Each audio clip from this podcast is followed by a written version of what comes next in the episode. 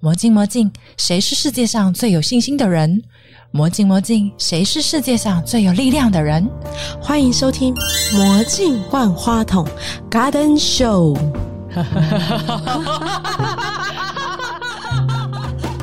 When the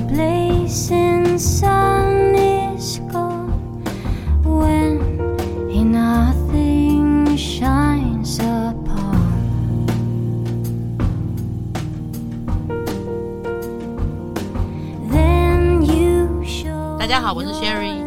我最近出了一本新书《越来越爱电影配乐》。这本书呢，我讲了很多电影配乐大师的写法。我也有一个自媒体频道 Sherry 谢谢世贤，那很希望大家可以来跟我一起用音乐疗愈自己。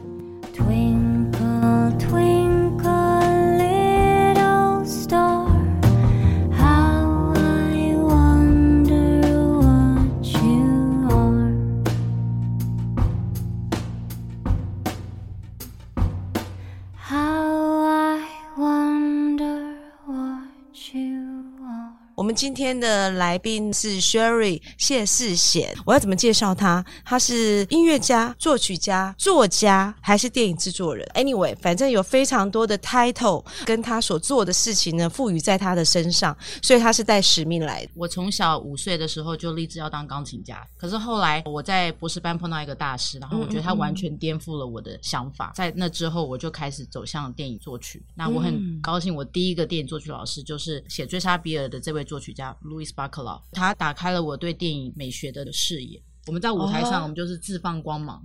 可是呢，小莫扎特吗？错哦，对我这有一个，这是我小时候同学给我的绰号。那一年我在学校有一个音乐周，那我们都会做很大量的音乐演奏，我们会募款，因为我弹很多琴啦，所以我们募到整个瑞士最多的钱，所以我们就见那个英国亲王，那你什么时候开始看电影的、应该更早吧？更早，我记得我第一次看电，呃，可能我不知道以前可以去电影院吗？这位同学有啊，以前爸爸都会带我们去电影院，然后他说我都在数椅子，因为我都看不懂，所以我就整个戏院的第一排数到最后一排，然后就跟他说看完了没，我们可以回家了吗？这是这是我对电影的第一印象。当然后来好好坐下来听的时候，我就可以从音乐中去分辨谁是好人，谁是坏人。嗯因为好人因为都会比较光明英雄，那坏人当然就是比较阴险嘛。所以从音乐中，其实你就可以开始知道，哎，剧情角色的不同。就是我就是感受它的氛围啦。因为我其实早年因为我在电台工作大概有十年的经验嘛，然后其实因为长期听音乐的关系，对音乐的敏感度就会变得很强烈。哦，对，所以你可以感受到那个剧情的氛围。我发现你的新书里头也写了很多类似的主题，对不对？对，其实这本书就是让很多朋友，不管你是在做自媒体，或者喜欢看电影，或者喜欢听音乐，这是一本嗯很好的指南。我觉得大家可能不知道，说电影我们都是用看的，因为我们人是视觉动物嘛。可是其实用听的话，你可以听出这个电影或者这个你喜欢的这个影剧的另外一个面向。嗯然后听有很多种方式，像甚至我有些学生，他们说听完了，他们都可以跟我一样，就是有时候我们一听片头曲，我大概就知道这电影的结局。好了，我们这男主角会不会死就对了。其实有些都听得出来，就是说你知道说，哎、这电影最后是悲剧还是喜剧？其实我觉得电影配乐很有趣哦，因为它其实要在非常短的时间去传达一个故事。原先你的剧本之外，演员、场景，然后所有导演布局的巧思之外，其实音乐，我个人认为是最重要的灵魂啦。对，音乐绝对是剧情的推手。像我啦，我我是比较不会去猜剧情，我去看电影的时候，我都是会跟着那个音乐走，嗯，然后回去就会去把那个专辑带回家那一种人。对对，这个我觉得这也是大家对这个电影就是保留一个纪念最好的方式。就譬如说你听《顽皮豹》，或是你听《乱世佳人》或者《铁达尼号》，你记得是那个音乐，那音乐带给你的感受又加深了你对这个故事。尤其像《越来越爱你》，它讲的是一个呃一歌到底的片头曲，就是你、嗯你会觉得它一开始出来的时候，就很多人在那个 L A 的高速公路上跳舞。嗯它那个就是用一个歌舞剧的方式呈现，然后呃怎么讲，很 dramatic 的一个 moment。你希望可以帮助大众领赏电影从不同的角度嘛，对不对？对，因为其实电影配乐，你猜猜，你觉得电影最重要是什么？就是说角色、故事、剧情、配乐、服装啊。这真的有最重要吗？不是每个都需要吗？其实电影最重要的是，他们要辅助这个 story。Story is king，就是业界的一个讲法，就是故事为王。啊、我们做的这一切，包括音乐，包括你请的角色，然后他们的服装，然后你的整个 setting，、嗯你的整个特效，都是为了要辅助这个故事，让它讲得更精彩，对不对？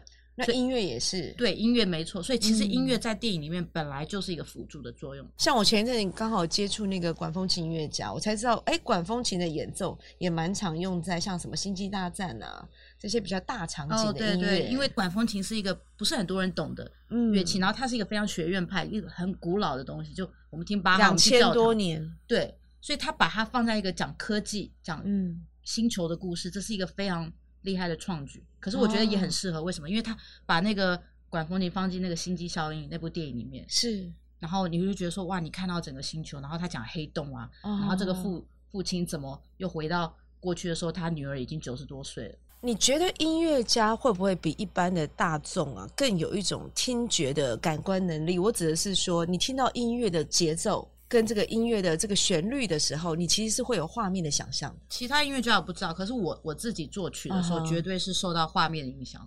你会有画面的感觉应该说，我在写曲之前，我可能梦到了一个东西，哦。像我第一张专辑《东方鸟三个景象》，其实是我做的梦。嗯然后嗯有时候我在写一个电影配乐，或是我在写一首曲的时候，其实是因为我已经看到那个故事。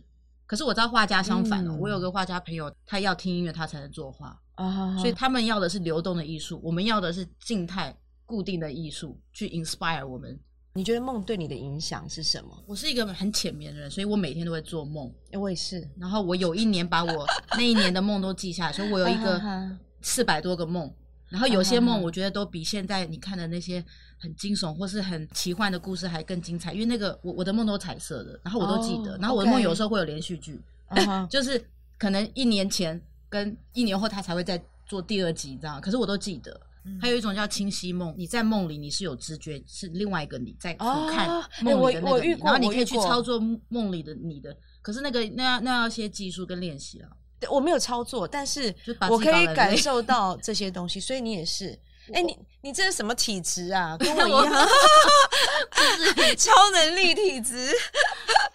不过我我是有几次在梦中梦到我的旋律，我从来没有拿梦中的旋律放在我的作曲中。可是我记得我做过几个梦，然后有些旋律是非常好听的。Stephen King 写那个惊悚小说，那个他想要写一个小说的时候，嗯他就告诉自己今天晚上睡觉，他就把那个公式放进去。然后第二天就会有那个灵感，他就可以开始写。所以我觉得你可以用嗯梦来执行你啊，你就就跟自己下命令了。这可能需要很大量的练习。可是你中间很多的历程啊，就是你电影院其实已经研究了一段时间，因为我看了你中间过去的一些演讲，超过一百场以上的音乐的一千，场，一千场，一年就讲完一百场，一年一百场嘛。那一千场是已经完成了十年的意思吗？差不多，对，因为我在做这个电影配乐演讲的那一年大概二零零六年就开始，那个时候还没有人就是用我的方式，譬如说一边会弹奏，对，然后我可能会有大荧幕去播放，去讲解说为什么这个音乐这样写，然后这音乐在这个影像有这样子的关联。对我其实是去看了你那些资料，才发现你的逻辑性的分析能力真的非常的强大。就是我这样整个看下来，就像我们这种做行销，我们也是诉求就是那个逻辑能力，四个字送给你：绝无冷场。太好了，谢谢谢谢 Kelly 姐这对，真的呃，可是这样得聚精会神的看呐、你不能偷懒呐、你知道吗？这很重要。对，就是要让观众不要睡着。我刚刚在逗你们的编辑说，哎，你这书卖给谁？我发现是卖给用功的人。用功跟用心的人，他才会花时间去研究这个东西嘛。而且他入门之后，他会更得心应手。接下来在看电影的时候，对，就是你会看到另外一个层次。我们观影我们都用眼睛看，可是这本书是教你怎么用听的，用耳朵听，哦这样你的感官会更三 D，会更立体。因为我们如果只用眼睛，嗯其实你只能接收到一部分的整个电影可以带给你的震撼。像我们前两天去看那个配乐大师演尼欧这部纪录片。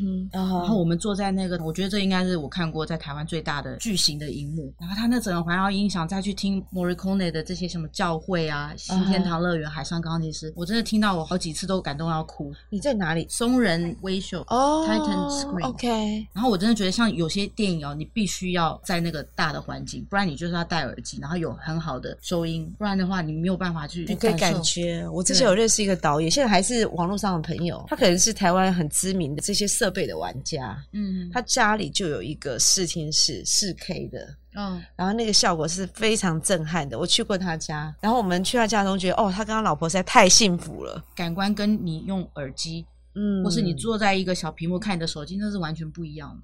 我上次在魏武营听那个管风琴的时候，嗯我就发现很有趣是，因为它诉求它是一个圆形的葡萄园式的座位区，每一个位置都是均音，就是你在每一个位置都可以听到同样的效果，因为它有好多座管风琴的这个架构。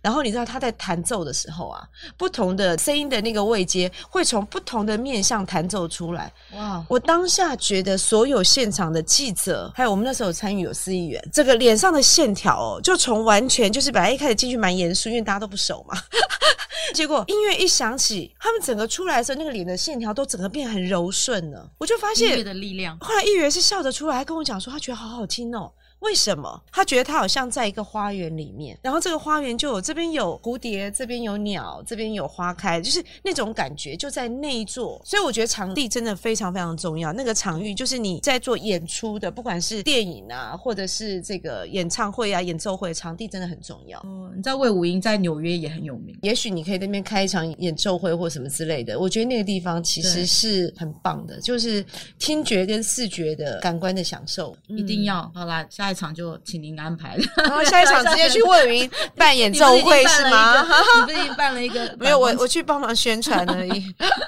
看得出来，你的一般演讲可能都是受一些艺文中心啊，或者是大的一些企业家的一些邀请。其实我讲过大场的，像市立图书馆啊，或是那种会议中心，或是那边演讲效果好吗？就你还要弹奏，如果有钢琴的话，当然最好是音乐厅的规格。那如果没有的话，其实也没关系。我现在比较常在做的就是比较社区型的，就是小因为我觉得像做电影配乐，我的使命是我想要推广。我们不可能都是到最大场，那有些人他就是没办法来。可是我们可以进驻不同的社区，所以我可能跟在地的，譬如说福人区啊，或者是有些学校啊。是他们有时候像大学都有邀请过，大小的规模，这十年应该都有经历过。我只是想说，感觉都是很大，可是我不晓得，哎，你在弹奏的时候共鸣的效果好不好？就整个场地的那个氛围啦。可是我觉得，因为学钢琴的我们没有办法带我们乐器走，所以我们只能说，OK，钢琴在哪个地方？我们第一个我们要先适应那台琴，然后再来适应那个场地，就是要及时的。对不像你知道小提琴家、大提琴家，他们每一天都跟他们的琴为伍，所以他们很了解他们的琴。那他们到那个地方，他只要去适应那个场地的音效就好了。嗯这本书里头有很多大师的传奇故事，对我可以跟我们多说一点。我这本书写了十五个非常厉害，我个人非常钦佩的，然后我也觉得他们的 style 风格非常不一样的配乐大师。我的顺序其实不是照英文字母或者中文的笔画排，而是呃他们的重量性。哦，这我心中的重量你性啊、心中的重量可性嘛，能跟对不对？别人不太一样，可是我觉得前面都是照重量性，可是最后那三位呢，因为他们不算电影配乐家，他们是古典音乐家，可是他们的作品在电影也很重要，而且常常被电影使用。古典、流行、电影这些音乐，其实很多时候是重叠的吧？应该是说，电影配乐家所有的手法都是始于、呃古典音乐家。譬如说，你知道莫扎特他写那个小星星变奏曲，是。其实那种形式叫做主题与变奏，就是你有个主题，莫扎特小星星的主题，然后呢，嗯。他写了十二个变奏曲。那这样子的概念，这样子的曲式呢，后来被电影配乐沿用。就我们常常会看一部电影，嗯三个小时的电影，然后那个电影会是不是有个主题曲？对就好像海上钢琴师它有个海上钢琴师的主题曲，嗯可是在这个主题曲的范围之下，他又写了二十八种不同的变奏，可能不同的乐器啊，不同的编制，不同的调性。可是你再怎么听，都是原来那个主题曲的，嗯就是古典手法去影响了后代电影作曲家的写法。当初回到台湾的时候，我就想说，可不可以有一个方式让我可以告诉大家，其实古典音乐没有那么曲高和寡。因为你要知道说，在贝多芬那个年代，他们听的流行音乐就是他写的音乐，所以他其实是当代的，经经过时间变成古典，变成经典。好，我们一起变成古典，一起走入古典吧我。们变古董了。古董。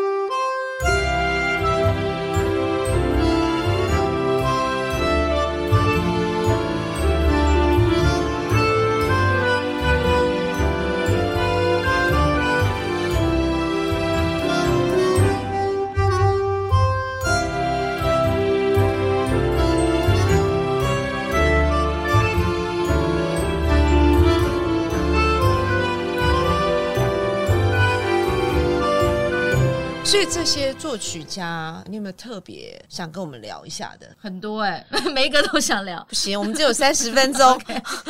那我我觉得有两个可以特别提的，因为他嗯们刚好就是在这个时间点也、嗯呃在台湾有上映他们的影片。嗯第一个就是 Ennio Morricone，是严尼欧莫利克奈，他之前合作过很多次的导演帮他拍的一个纪录片，叫做《配乐大师严尼欧》。我会讲这个电影是因为严尼欧莫利克奈他本身是学院派出来的，他以前在嗯学校是吹小喇叭，可是他后来就是误打误撞，也是走进了帮人家编曲，然后他当兵的时候有去他们的那个大乐队，然后后来就是被邀请去写电视配乐，然后后来写电影配乐，然后所以，这样开始跨界的意思对，他开始跨学院派的意思就是说他只能吹小喇叭的意思嘛。不是，就他写的音乐可能就比较现代化，比较艰深难懂 OK 就是一般大众听得懂。可电影没办法入口，对，可是他后来写的旋律就越来越，应该说通俗，可是又令人感动，把电影配乐提升到一个非常非常高的境界。所以拍那个八二人，嗯，还有追杀比尔，还有什么黑色追麒麟，这个导演 Tarantino 他说他觉得 Morricone 是可以跟贝多芬、舒伯特、跟莫扎特还有巴哈这四个人同等级的，嗯就神级天才，因为这四个人在古典圈是大师级。对，四大天王，对你讲四大天王。四大天王，所以他觉得 Morricone，可是 Morricone 还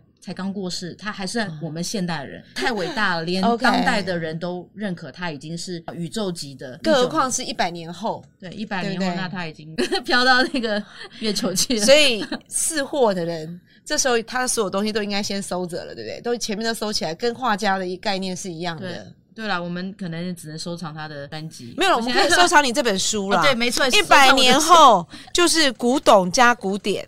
一百年后，如果这纸还 还还没有被那个风化的话，哎，对，真的。可是如果封起来，不晓得可不可以？其实我有一本书是一百年前的，在美国那个纽约市立图书馆，有些是那种珍藏，看到那个很激动。像有时候我们比如说去萨尔斯堡，或者去一些博物馆，你看到莫扎特的手稿，那个稿就是他那个年代一七多少年留下来的，嗯所以你看到那个纸还在。我这本书应该可以 保留两百多年。你在纽约常常去逛博物馆，对不对？哦对，纽就是那个环境其实是有很多这样的一个机会。纽约的音乐嗯艺文活动也非常精彩，像百老汇都在纽约嘛，就时代广场那一带全部都是。你觉得在纽约的生活对你布局你后面，包括你做自媒体啊，或者出书啊，有没有什么样的影响？我觉得疫情对身为一个音乐家的影响很大。在那之前，我我老公也是一个呃大提琴家嘛，对，然后可是，在疫情尤其那一年的时候，我们的就我们的嗯世界还有我们的所有的演出，当然就被取消，因为大家都要隔离。所以你们就在家里一个弹钢琴，一个弹大提琴，就过了这两年。也不是，其实他本身是还有就是正职的工作人员很忙，可是就是说我们的整个生活形态变，像 COVID 第一年我们是有做很多线上的募款音乐会，因为你知道哦纽约的贫富差距本来就大，所以我们用音乐的力量去第一个 COVID。我们去抚慰人心，因为纽约那个时候死伤好像是全世界最惨重的嘛，所以我们用音乐去疗愈，就是现在都平复了吗？哦，像我们两年去年就正常了，所以你们现在在纽约是不戴口罩的？已经不戴口罩两年了。真的、啊？我去年回到台湾，我天就觉得我有点回到二零二零年。我觉得现在的状况，其实政府已经解禁了嘛，如果没有记错，已经解禁了。但是我今天早上去超商的时候，我没有戴口罩，然后那个超商店员惊慌失措的看着我说：“你怎么就这样跑出来了？啊，不是解禁了吗？”他说：“可是大部分人都还是戴着，我都不敢拿下来。不过我觉得也是因为 COVID 让我投入了自媒体。嗯像我现在有一个 YouTube 频道，就是我的名字 Sherry 谢谢世贤，大家真的都是为了呃电影配乐还有音乐的教育、音乐的知识过来的，所以你可以看到我每一集下面都是满满都是很正能量，然后他们真的都会分享他们对音乐还有对这部电影的观影的心得，嗯。所以我觉得这个是很棒，因为它反馈到我做内容的初心嘛。你切入的每个角度都蛮特殊的啦，你整理的很完整，就是我刚刚讲，你会让人家一看再看，不会停下来。YouTube 现在影片有时候大家只看大概五分钟、三分钟，甚至有些人没耐心的那种一分钟，有没有就直接转台了？这个转台更快，直接按手指按一按而已。我觉得你的东西是会让人家想看完的。我那时候就是想要用心做一个频道，是因为我希望我留下的东西，我十年后再有人来看，他也会觉得说，就是我想要做长青型的，你明明就想留一百年，这个企图心太明显了。就是我不想做那种可能现在点阅率很嗯多，可是过两年后那个题材早就不流行了。啊所以我想留下来是一些比较知识型的东西，像我分享说嗯怎么听音乐，怎么听电影配乐，然后为什么这个场景这样，就是那个频道的所有的 guideline 都在这本书里面。啊可是我用那个频道，我今年一整年的五十多集的节目我都已经写嗯好，所以我就是跟着我的 schedule 去拍摄，每一集我都会想要介绍一些不同的角度。我现在看到，像我昨天上架了那个 Morricone，我讲了一集是讲说为什么新天堂乐园和海上钢琴师的旋律这么好听，然后我用两个方式去切，其实是它的片头曲。嗯的一些密码，然后就很多人留言说：“哦，我看过很多次了，可是听你这样讲，又发现那个角度。那这个就是我要的，因为我觉得嗯这样子大家才会学到东西，然后可以用一个更全观的角度去欣赏音乐，然后也可以提升自己的，你知道整个那种观影的。我小时候就是一个超级电影迷，以前小时候五岁就想当钢琴家，可是我另外更想当的是电影配乐家，因为我觉得电影是一个非常迷人的一个很庞大的一个学问。嗯你要在这个影片里面可以聚集这么多，比如说建筑啊、美术啊、音乐、艺术，还有历史方面的专家，然后大家一起去做这个，所以我觉得这是一个 team work。这跟我以前在演奏钢琴，就是在舞台上当一个 super star，我觉得那个非常的那个 super star 其实 super star，真像是，就是这个一个巨星的诞生，通常都是很孤单的，非常孤单。在那边练习，没有人理你，也不会有人送鸡汤啦，不会有人送鸡精啦，就正常来讲是这样。对啊，而且我以前是每天在学校，别人都下课，甚至放学了，或者是期末考、期中考都考完了，暑假放假，我还是每天要固定练八个小时的琴，嗯就是你自己要找时间补到那八小时，没有八小时也要至少要谈到五个小时。对，所以如果是我经过，我就会说，你看那个雕像。对，他就在钢琴那边演奏，我们不用理他，我们赶快走了。对，我们可以去吃我们吃我们的好料，所以我们还是当普通人就好了。我们刚刚听了你在讲这些音乐的东西啊，这里头有非常多的浪漫的爱情故事。那你们的爱情故事总要讲一下吧？钢琴家跟大提琴家的爱情故事是如我们想象中这么浪漫吗？至少这个脸书 上面我们看起来是非常的 romantic。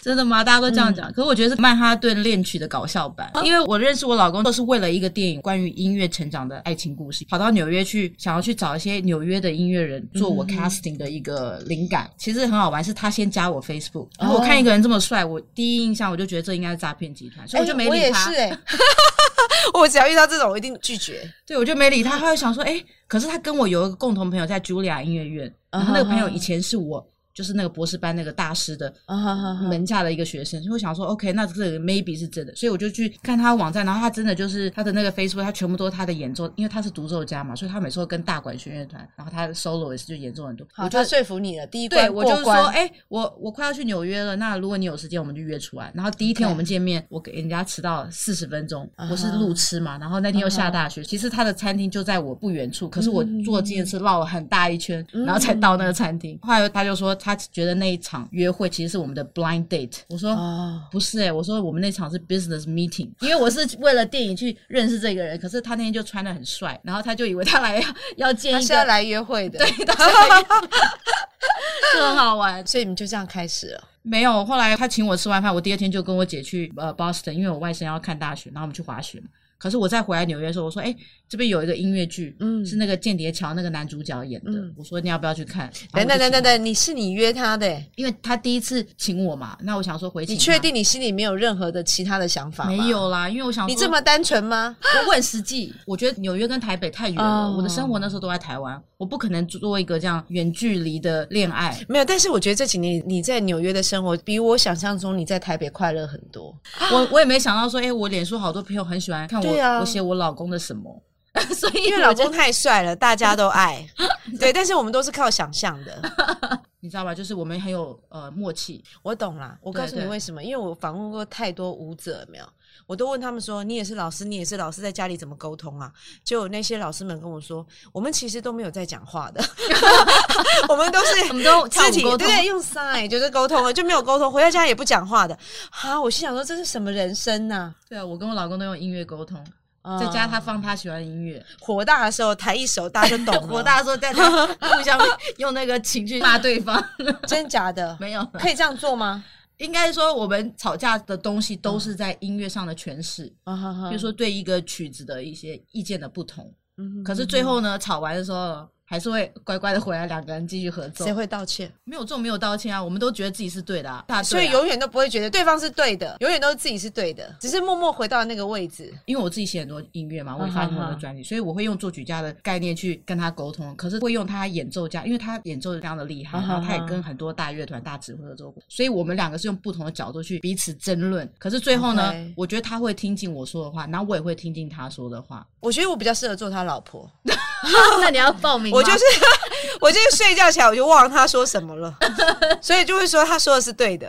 你有没有觉得我这样好相处很多？我们换一下好了。我觉得所有人都会被你的美色惊艳吧，不只是才华。